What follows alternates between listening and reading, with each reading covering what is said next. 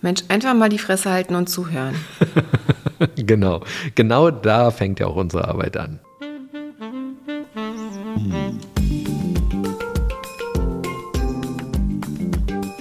Herzlich willkommen zu unserem Podcast Die Therapeutin Und der Coach mit Sabine Werner-Kopsch und Hajo Werner.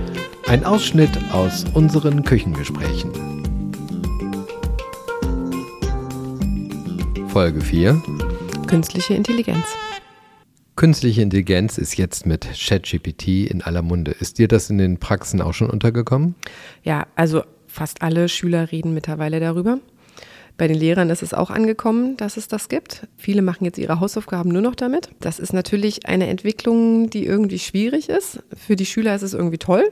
Was wenn, ist daran schwierig? Naja, weil das Denken ja quasi gar nicht mehr gefragt ist. Ne? Die Schüler müssen jetzt sich nicht mehr hinsetzen und sagen, ich mache jetzt ein Referat zum Thema XY, sondern die geben das dann bei ChatGPT ein und dann wird ihnen da was rausgeworfen und das können sie dann benutzen und es spart einfach wahnsinnig viel Arbeit. Die freuen sich dann, dass sie das nachmittags nicht machen, können stattdessen zocken und können dann im Zweifel eine gute Note kriegen für was, was sie gar nicht gemacht haben. Also es ist, die Auseinandersetzung fehlt jetzt halt, ne? Und es gibt natürlich Lehrer, die das mittlerweile kennen, aber es ist noch nicht so weit vorgedrungen, dass man eine Lösung dafür gefunden hat in den Schulen, wie man damit umgeht. Und da ist jetzt erstmal so eine Lücke entstanden, würde ich sagen. Ja, bei den Lehrer und Lehrerinnen scheint es jetzt so zu sein, dass die vermehrt auf auswendig lernen Tests gehen wollen. Das heißt, wirklich testen wollen, was die Schüler und Schülerinnen abrufen können. Das wird ja in der Schule sowieso immer schon gemacht, zum Beispiel in den Sprachen, Vokabeltests oder auch in Fächern wie Bio, Chemie. Das ist ja alles auswendig gelerne, aber für die Anwendungsaufgaben, die man dann hat, zum Beispiel als Hausarbeit, eine Hausarbeit schreiben oder ein Referat vorbereiten, dafür benutzen die Schüler das ja. Also fürs Auswendiglernen geht es ja leider nicht, genau. aber wer weiß, vielleicht geht es auch dafür irgendwie irgendwann. Genau deshalb wollen die Lehrer und Lehrerinnen ja mehr Auswendiglerntests machen und weniger Noten, wo Themen ausgearbeitet werden, vergeben, weil sie eben sagen, okay, ja, es ist relativ einfach jetzt die Inhalte zu liefern, weil man gibt die Fragen auf ChatGPT ein und dann läuft das schon. Ja, aber findest du das gut, dass jetzt nur noch auswendig gelernt wird? Also das finde ich tatsächlich ja auch eine ungünstige Entwicklung, weil auswendig lernen ist halt sehr stupide und wenn man was auswendig gelernt hat, heißt es noch nicht, dass man es verstanden hat. Für mich diskutieren die völlig falschen miteinander weil die Lehrerinnen und Lehrer, die setzen ja nur um, was sie von den Kultusministerien gesagt bekommen. Und wir haben ein Schulsystem, das über 100 Jahre lang mit ähnlichen Grundlagen unterwegs ist. Und das große Problem, was ich darin sehe, ist, dass wir in unserem Schulsystem vor allem Menschen mit Arbeiter- und Sacharbeiter-Skills ausbilden. Das heißt Menschen, die bestimmte Dinge durchführen können. Ja, das ist auch wichtig, das brauchen wir auch. Aber in unserer Gesellschaft werden mehr und mehr Roboter und Computer diese ganz normalen Arbeitsaufgaben übernehmen und es werden immer weniger von diesen Sachbearbeiterinnen und Sachbearbeitern und Arbeitern gebraucht als in der Vergangenheit. Und wenn wir das wissen und unser Schulsystem nicht anpassen, dann haben wir natürlich auf mittlere Sicht ein großes Problem, weil wir bekommen aus unseren Schulen lauter nicht oder falsch ausgebildete Menschen. Das ist tatsächlich so. Ich glaube, dass dieses Problem gerade total offensichtlich wird und niemand so richtig weiß, wie man damit umgehen soll. Ja, niemand hat so richtig Interesse daran, sich darum zu kümmern. Und ich meine, der Lehrermangel in zum Beispiel hier in Berlin ist ja riesig. Also man geht jetzt erstmal davon aus, dass überhaupt wichtig ist zu schauen, dass die Kinder und Jugendlichen regelmäßig beschult werden. In den meisten Schulen fällt permanent Unterricht aus und nicht zu wenig. Manche Fächer werden kaum unterrichtet, weil keine Lehrer da sind. Also momentan kämpft man quasi mit was ganz rudimentären und zwar mit der überhaupt Beschulung, die zu, sicherzustellen geschweige denn eine vernünftige Beschulung hinzukriegen. In Berlin gibt es viele Lehrer, die als Quereinsteiger gar keine pädagogischen Ausbildungen haben, aber man denkt sich halt, also Hauptsache es sind irgendwelche Leute da, die sich mit den Kindern auseinandersetzen oder den versuchen, Inhalte zu vermitteln, als wenn man das gar nicht hat. Es wird ja mittlerweile auch dazu übergegangen in einigen Schulen, dass man mehr Online-Unterricht anbietet oder man überlegt ja Systeme, aber erstmal nur, wie man den Lehrermangel quasi kompensieren kann. An dem Punkt, dass man quasi so eine Luxusüberlegung macht, wie man vernünftig beschulen könnte, das ist es zukunftsorientiert ist. An dem Punkt sehe ich gerade niemanden diskutieren. Aber genau an der Stelle sehe ich den allergrößten Diskussionsbedarf. Also wir arbeiten mit einem Schulsystem, das völlig überholt ist für die Anforderungen, die die Gesellschaft in den nächsten 50 Jahren haben wird. Wir brauchen niemanden, der oder die in der Lage ist, Dinge zusammenzusuchen, die eine künstliche Intelligenz in Anführungszeichen selbst zusammensuchen kann und innerhalb von kürzester Zeit ausgibt. Also es gibt dann gar keinen richtigen Mehrwert, wenn die Schüler fertig sind und irgendwie Ausbildung, Studium suchen. Also dann gibt es bestimmte Berufe, die noch gefragt sind, sowas wie handwerkliche Berufe oder eben Studienberufe in bestimmten Bereichen. Aber dieses normale Sacharbeitertum, das wird die KI ganz schnell übernehmen in den nächsten Jahren. Ne? Also und das sind dann diejenigen, die quasi bei ChatGPT die Daten eingeben können. Die können dann auch, irgendwann kann die KI das ganz alleine. Dann braucht das keiner mehr eingeben. Und dann fallen diese ganzen Arbeitsstellen weg. Ich finde ja, das Wort künstliche Intelligenz ist so ein für mich etwas schwierig besetztes Wort, weil ich finde es nicht besonders intelligent sondern ich finde es sehr schematisch, wie gearbeitet wird. Also wenn man jetzt zum Beispiel ein System wie ChatGPT nimmt, dort sind 500 Milliarden Wörter verarbeitet, die dazu da sind, schematisch Antworten zu liefern. 500 Milliarden Wörter. Das sind so viel, das habe ich gelesen, wie 500.000 Harry Potter Bände. Also Wahnsinn. vollständig. Also Wahnsinn. das ist die Menge an Worten, die dort verarbeitet sind. Und das ist natürlich etwas, was wir mit unseren menschlichen Hirnen, also ich weiß nicht, ob es irgendjemanden gibt, der eine Menge von 500.000 Harry Potter Bänden im Kopf behalten kann und dann auch noch dort die richtigen Antworten raussuchen kann. Das ist natürlich eine enorme Rechenleistung. Genau, ist eigentlich wie eine riesen Rechenmaschine, oder? Das ist eine riesige schematische Rechenmaschine, die auf statistische und linguistische Grundlagen basiert. Also wenn man bei Menschen von Intelligenz spricht, spricht man ja von quasi kognitiver Intelligenz. Wenn wir IQ-Tests machen, messen wir die mit Unterskalen. Erzähl doch mal mehr dazu. Wie wird das gemessen?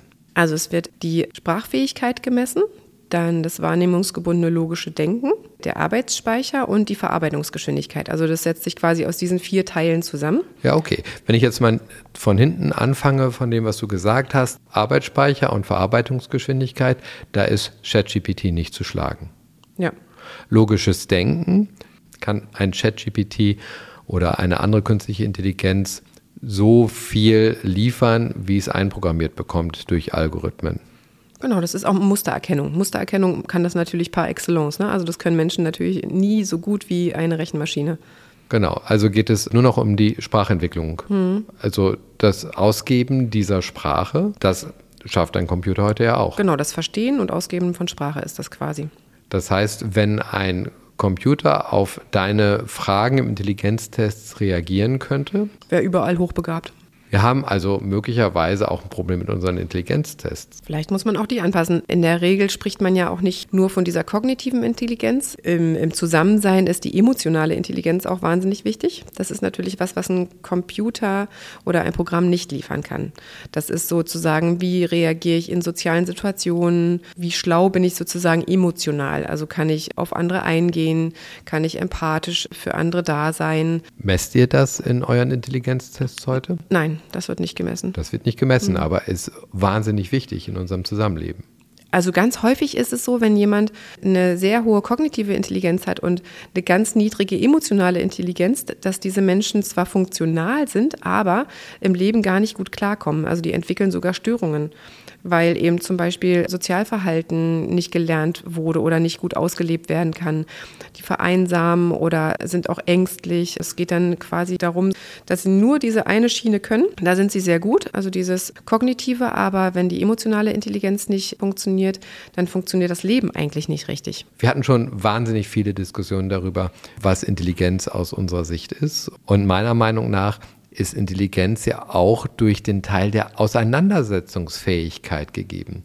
Das heißt, wenn ein Mensch bereit ist, sich mit einem Thema auseinanderzusetzen, dann ist das für mich ein total wichtiger Faktor, der zu Intelligenz führt. Das ist ja bei Kindern auch so. Wenn man sich mit Kindern auseinandersetzt, dann entwickeln sich bestimmte Teile von Intelligenz besser. Also wenn man zum Beispiel als Elternteil sich viel Zeit nimmt für die Kinder, miteinander spielt, miteinander sich unterhält, dann entwickeln sich genau diese Dinge. Ne? Also dann zum Beispiel ist das Sprachverständnis viel höher, wenn man viel mit Kindern spricht. Oder auch die Teile der emotionalen Intelligenz sind viel höher, wenn man sich mit den Kindern auseinandersetzt und die Kinder sich diese Sachen anschauen können, die wichtig im Miteinander sind. Ne? Also wenn man die mitnimmt zu Partys oder wenn man auch einfach mit Kindern unterwegs ist im Wald, denen viele Sachen erklärt, dann merken die viele Dinge, die für sie schön sind und integrieren die. Und das führt natürlich zu einer höheren Intelligenz auf verschiedenen Ebenen. Da fängt das Ganze an. Also wenn man so will, die Auseinandersetzung von klein auf mit den Themen, die sich stellen. Und diese Auseinandersetzungsfähigkeit, dieser Auseinandersetzungswillen ist für mich entscheidend, ob ein Mensch wirklich diese Möglichkeiten, die sich um uns herum bieten und bilden, wahrnehmen kann und damit etwas anfangen kann. Und meiner Meinung nach ist ein ChatGPT eine Massenverblödungsmaschine. Nichts anderes. Das ja. hat für mich nichts mit künstlicher Intelligenz zu tun, sondern es ist eine Massenverblödungsmaschine. Das nächste Level nach TikTok und Instagram Reels ist für mich ChatGPT eine Maschine, um Menschen massiv zu verblöden.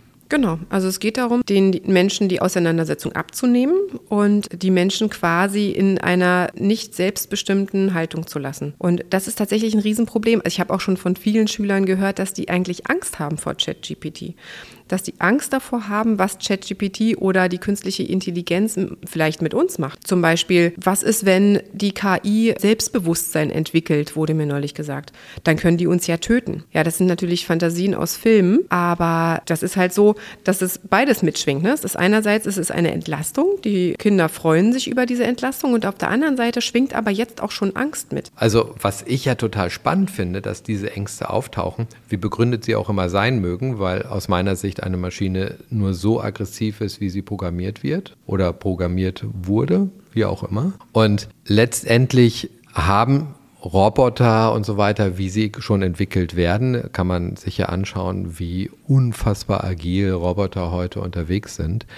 Wenn diese entsprechend mit kriegerischen Algorithmen programmiert wurden, dann können diese natürlich auch irgendwelche Dinge tun, die entsprechend aggressiv sind, gewalttätig sind. Ja, aber was ist denn, wenn zum Beispiel Schüler gewalttätige oder aggressive Inhalte ähm, in der äh, künstlichen Intelligenz eingeben? Nach dem, was ich über Menschen gelernt habe, wird das passieren. Menschen haben einen so derartig destruktiven Anteil, dass sie das auf jeden Fall machen werden. Also angenommen, es gibt Menschen, die sich Anleitungen zum Töten irgendwie quasi generieren lassen oder irgendwie andere doofe Ideen da generieren lassen, auf die sie selber nicht kommen würden, dann hilft die KI tatsächlich Menschen auch ihre destruktive Seite sehr auszuleben. Und wenn auf der anderen Seite eine massive oder strategische Verdungung passiert, dann gibt es ja auch keine Reflexion mehr. Und wenn das ein Prozess ist, ich meine, der ist jetzt wahnsinnig schnell voranschreitend. Wenn ich mir anschaue in den letzten paar Monaten, was bei ChatGPT passiert ist. Es gibt ja niemanden mehr, der das nicht kennt und das nicht benutzt. Ne? Also für alles Mögliche. Neulich wurde mir erzählt, zum Valentinstag habe ich den Liebesbrief für meine Freundin schreiben lassen über ChatGPT. Es wird für alles benutzt, ist der Wahnsinn. Also man kann es für wirklich alles benutzen, aber eben auch für alles Schlechte. Also alles, was für gute Sachen nutzbar ist, ist auch für schlechte Sachen nutzbar. Und das Problem ist, ganz viele Erwachsene gucken noch nicht rein. Und wo gibt es denn die Überwachung oder wo gibt es denn die Instanz, die kontrolliert, dass es es nicht total abdriftet. Also und wer kontrolliert die Kontrolleure, Kontrolleurin, die Instanz, die kontrollieren soll? Das wird immer alles korrumpiert. Das ist das große Problem, das Menschen haben. Du kannst etwas noch so Tolles entwickeln. Es werden immer Menschen kommen, die es schaffen, das in destruktivster Art und Weise zu nutzen. Und tatsächlich ist, ist ChatGPT auch schon total destruktiv. Wieso? Alleine, wenn man das benutzt, um seine Hausaufgaben machen zu lassen oder um den Liebesbrief schreiben zu lassen oder um irgendwelche Sachen für sich machen zu lassen, finde ich das keine konstruktive Art und Weise, mit etwas umzugehen. Wenn das jetzt nur Impulse wären oder wenn das irgendwie eine kreative Art wäre mit äh, der Auseinandersetzung, würde ich das schön finden. Aber dass einem das dann komplett vorgekaut wird, ist einfach auch schon nicht konstruktiv aus meiner Sicht. Ich denke, mit der KI könnte man schon so viele wunderschöne und tolle Sachen machen. Und das Erste, was riesig groß wird, ist ChatGPT, also eine Anregung für Schüler und Schülerinnen, zu bescheißen. Also nee, nicht zu bescheißen, sich nicht mehr auseinanderzusetzen. Genau, aber eben auch, also in, in der Schule gehen die davon aus, dass die Schüler das selber machen. Und das ist ein Plagiatsfall, was da passiert. Ja, aber das ist natürlich auch eine Frage. In der Vergangenheit war es ja so, dass die Kinder von Akademiker-Eltern bevorteilt waren, weil die Akademikereltern sich in der Regel mit den Kindern und dem Schulstoff auseinandersetzen und damit die Auseinandersetzungsfähigkeit der Kinder schulen und trainieren. Das könnte jetzt natürlich im Rahmen von ChatGPT in einer breiteren Art und Weise über Akademikerhaushalte hinaus geschehen. Ja, aber das kann auch mit YouTube-Videos, ne, mit den ganzen Tutorials. Das fand ich tatsächlich auch schon eigentlich eine gute Richtung, wenn in, das benutze ich auch selber. Wenn ich nach irgendwas schaue und irgendwas lernen möchte oder mich kurz in irgendwas rein vertiefen will, gucke ich mir dazu ein YouTube-Tutorial an. Neulich habe ich mir angeschaut, wie man häkelt. Und dann guckt man sich ein, zwei Tutorials an und dann kann man das. Und das finde ich total toll. Und das finde ich inspirierend. Da, und da setzt du dich auseinander. Du schaust dir das an, es macht jemand vor, du setzt dich damit auseinander, machst es nach. Genau. Und das ist genau der Teil der Auseinandersetzung, den ein Mensch braucht, um neue Fähigkeiten und Fertigkeiten zu erlernen. Genau, und ich will nicht leicht das gehäkelte Tierchen haben, was ich vielleicht häkeln wollte, sondern ich will eine Anleitung, weil mir geht es um den Prozess. Also das Ziel ist zwar schön, aber mir geht es eigentlich um den Prozess. Mir geht es darum, diesen Prozess des Häkelns zu lernen, den vielleicht an andere weiterzugeben, anderen damit zu zeigen, dass es ein Achtsamkeitsprozess ist, dass man sich dabei entspannen kann und dass darüber hinaus noch etwas Schönes entsteht. Also was ich ja bemerke in unserer Diskussion ist, dass du so langsam in meine Richtung kommst. Das heißt, Auseinandersetzungsfähigkeit als wichtigen Teil der Intelligenz siehst. Genau. das finde ich schön. Also, du hast das in der Vergangenheit immer stark kritisiert, meinen Ansatz. Ich sage, okay, in unserer Zeit geht es nur darum, ob Menschen sich auseinandersetzen können und wollen. Und das müssen wir in den Schulen lehren.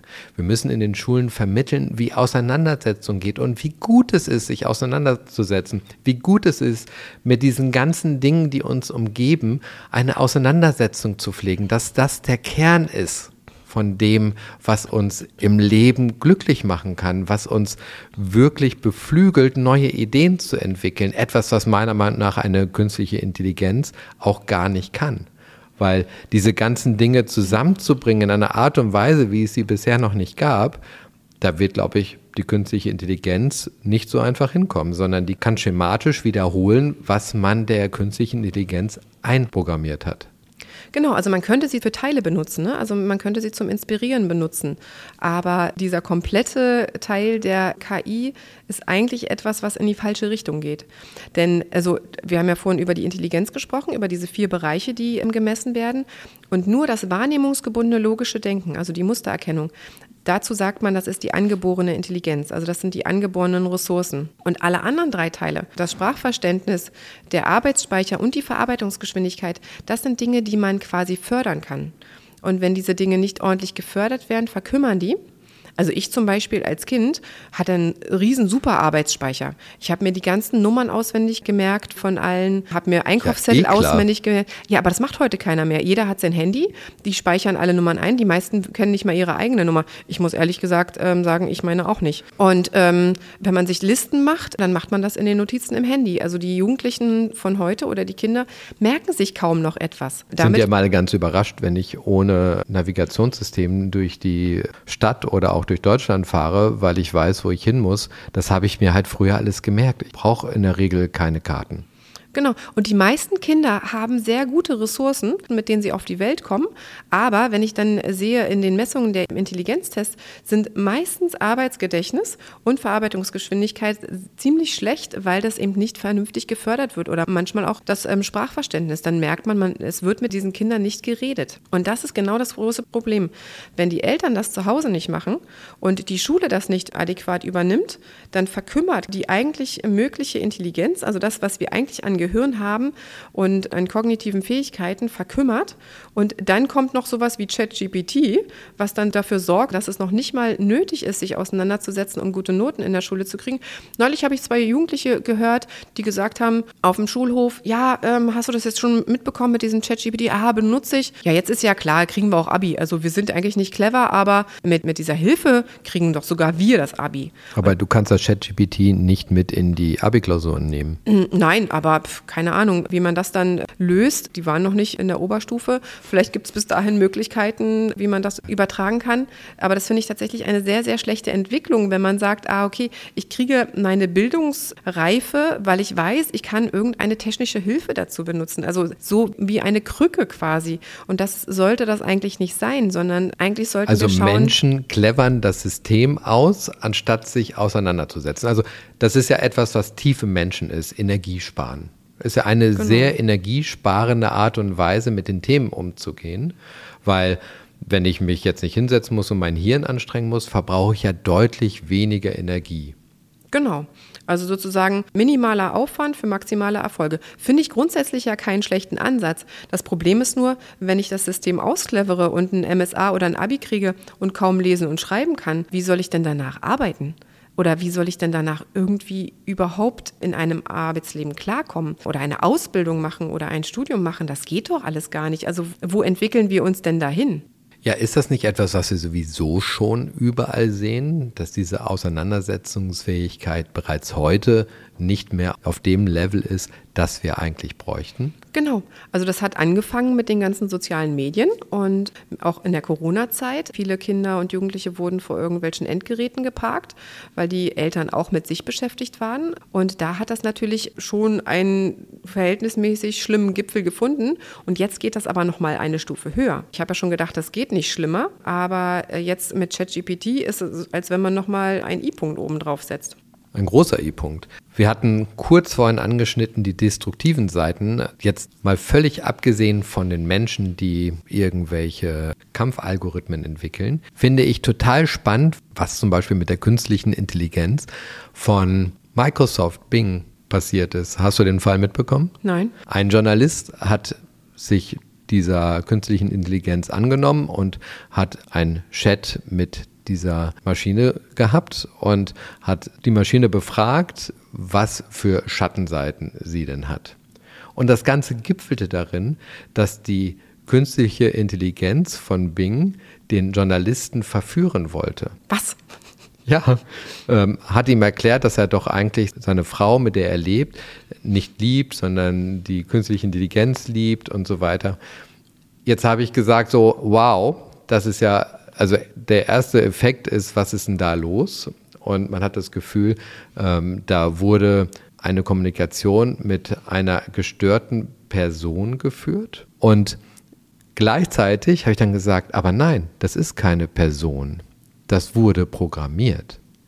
Das heißt, dahinter sitzen Menschen, die dieses so angelegt haben. Wahnsinn. Also quasi alle Klischees bedient. Ein Mann kann man bezirzen und dann macht er vielleicht, was man möchte oder was steckt dahinter? Ich weiß nicht, was dahinter steckt für eine Gedanken- und Erlebniswelt bei den Programmiererinnen und Programmierern, die das erstellt haben.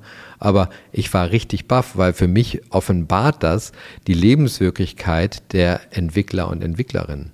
Ja, ist ein bisschen erschreckend, ehrlich gesagt. Und letztendlich trifft das genau auf die Erfahrung, die ich auch schon früher gesammelt habe, du kannst noch so eine gute Idee haben. Es wird immer Menschen geben, die aus ihrer Lebenswirklichkeit heraus diese Ideen für ihre Zwecke missbrauchen, die ganz häufig keinen positiven Impact haben. Werbung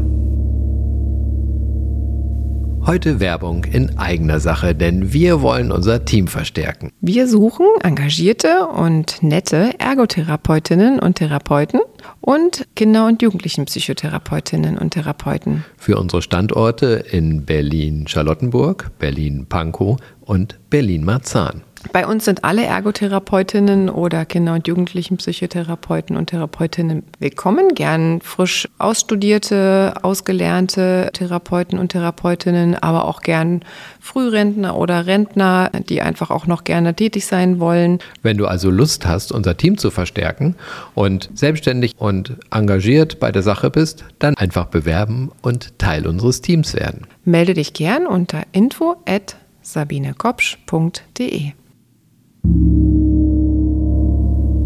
Das war Werbung. Aus meiner Sicht ist ja die vorhin schon mal erwähnte Steigerung, der wir ausgesetzt sind, ein ganz wesentlicher Teil, wenn man sich anschaut, wie wir uns gerade mit Technologie in eine Richtung bewegen, die viel Potenzial hat, aber auch wahnsinnig viele Herausforderungen. Die Menschen verlernen, eine längere Aufmerksamkeitsspanne zu halten, weil sie die ganze Zeit Reels oder TikToks gucken. Dann geht es nicht mehr länger als zwei Minuten oder so oder eine Minute an Aufmerksamkeit. Das heißt, wir sind immer weniger in der Lage, komplexe Themen zu verarbeiten. Der nächste Punkt ist, wenn wir schon auf dieser Verblödungsebene in Anführungszeichen sind, wird mit ChatGPT oder wird mit künstlicher Intelligenz dann eine vermeintliche Bildung suggeriert, dass wir nicht einmal dort mehr noch einen Hauch von nachdenken müssen, sondern das wird uns geliefert und am Ende können wir gar nichts mehr. Genau, und wenn man sich das mal evolutionstheoretisch anschaut, ist das sehr, sehr traurig, was mit den Menschen passiert. Ne? Also was Evolution ist, weißt du ja, ne? Also es geht darum, sich so weiterzuentwickeln und die Merkmale so anzupassen, dass man überlebensfähig bleibt oder besser überlebensfähig ist, wenn man das sich jetzt quasi mal in der Tierwelt anschaut. Ne? Also Tiere entwickeln dann irgendwann Fähigkeiten, dass sie zum Beispiel irgendeinen Panzer haben, wenn die, wenn die Wetterbedingungen schlechter werden oder sie irgendwie feinere Arten haben, Nahrung zu suchen. Und diese Dinge helfen ihnen dann dabei, bestimmte Zeiten zu überleben. Aber wenn wir uns jetzt mal gerade anschauen, was der Mensch an Fähigkeiten gerade entwickelt oder eben zurückentwickelt, ist ja eigentlich eher ein Rückschritt, was wir gerade machen, oder? Also ein massiver Rückschritt. Wir haben eine wahnsinnige Transparenz an verfügbarem Wissen weltweit. In den letzten 20 Jahren durch das Internet ist eine wahnsinnige Transparenz kreiert worden. Und jetzt sind wir nicht einmal mehr möglicherweise aufgrund der schieren Menge an Informationen, aber wir sind nicht mal mehr gewillt, uns damit intensiver auseinanderzusetzen. Der aber Mensch bewegt sich immer weniger, denkt immer weniger nach. Also die Entwicklung der Merkmale ist dann wirklich besorgniserregend. Also wenn viele Menschen an Körpergewicht zunehmen, immer bewegungsunfähiger werden, die kognitiven Fähigkeiten quasi nicht ausgeschöpft werden oder die Ressourcen nicht vernünftig ausgeschöpft werden, dann das in die nächste Generation so weitergegeben wird und und immer so weiter. Wo landen wir denn dann? Also irgendwann sind wir wahrscheinlich Sklaven der Maschinen, oder? Ja, oder vielleicht läuft das auch ganz anders, weil es gibt ja noch eine Entwicklung, nämlich der Implantate. Vielleicht bekommen wir dieses ganze Wissen direkt an unser Hirn implantiert. Oh Gott. Und unser Datenspeicher im Hirn kann darauf zugreifen und kann quasi diese ganzen Informationen jederzeit abrufen. Also wären wir so halbe Roboter? Quasi so eine Art Hybrid oder was? Hybrid, wo wir sagen, wir haben einen beliebig großen Datenspeicher, wo wir alle Informationen verfügbar haben. Vielleicht sind wir sogar vernetzt, können die Informationen abrufen, wenn wir wollen. Dann sind wir noch nicht mal richtige Menschen mehr. Ist das traurig? Evolution für mich total erschreckend, kriege richtig Gänsehaut, wenn ich daran denke, weil es ist super erschreckend, wenn das der Schritt ist, wie wir mithalten können, dass wir uns Dinge implantieren müssen. Vielleicht irgendwann werden wir uns dann auch Gliedmaßen implantieren oder amputieren und wieder ranmachen lassen, weil die dann besser laufen können, weil unsere Beine auch gar nicht mehr so richtig in der Lage sind zu laufen. Genau. Und dann sind wir irgendwann wirklich gar keine Menschen mehr, sondern quasi so halb Roboter, halb Mensch. Und jeder kann vielleicht mit Geld dann bestimmte Implantate kaufen, die dann bestimmte Speicher haben haben, also dass wir quasi unser eigenes Handy dann im Kopf haben, ist das gruselig. Ja, Handy im Kopf, das braucht man einfach gar nicht mehr. Naja, meine ich ja, aber das ist ja super gruselig. Ich finde die Betrachtung gruselig ähm, ja irgendwie lustig, weil Menschen sind halt so. Menschen entwickeln sich weiter. Ja, aber auch da sind ja total viele Gefahren, wenn wir dann quasi nur auf bestimmte Speicher zurückgreifen und wenn wir dann diese ganze emotionale Intelligenzschiene immer mehr in den äh, Hintergrund stellen und wenn es dann auch bestimmte böse Speicher gibt oder aggressive Speicher oder die irgendwie, wenn die einen Fehler haben, Programmierungsfehler, dann gehen irgendwann die Menschen alle aufeinander los. Ja, vielleicht, aber das passiert ja in einer anderen Hirnregion, wo entschieden wird, wie aggressiv sich ein Mensch verhält. Das ist ja nicht im Langzeitspeicher. Naja, wenn du nur auf den Langzeitspeicher, aber das wird ja auch nicht dabei bleiben, dann wird man in allen Gehirnbereichen rummontieren, weil das macht ja dann überall Sinn. Ja, okay, das ist dann möglicherweise ein nächster Schritt, aber für mich ist die Frage, wenn ich eine bestimmte Information zur Verfügung habe, ob diese Information den Menschen nicht gleich auch aggressiv machen kann. Das heißt, mit Informationen Menschen gesteuert werden können.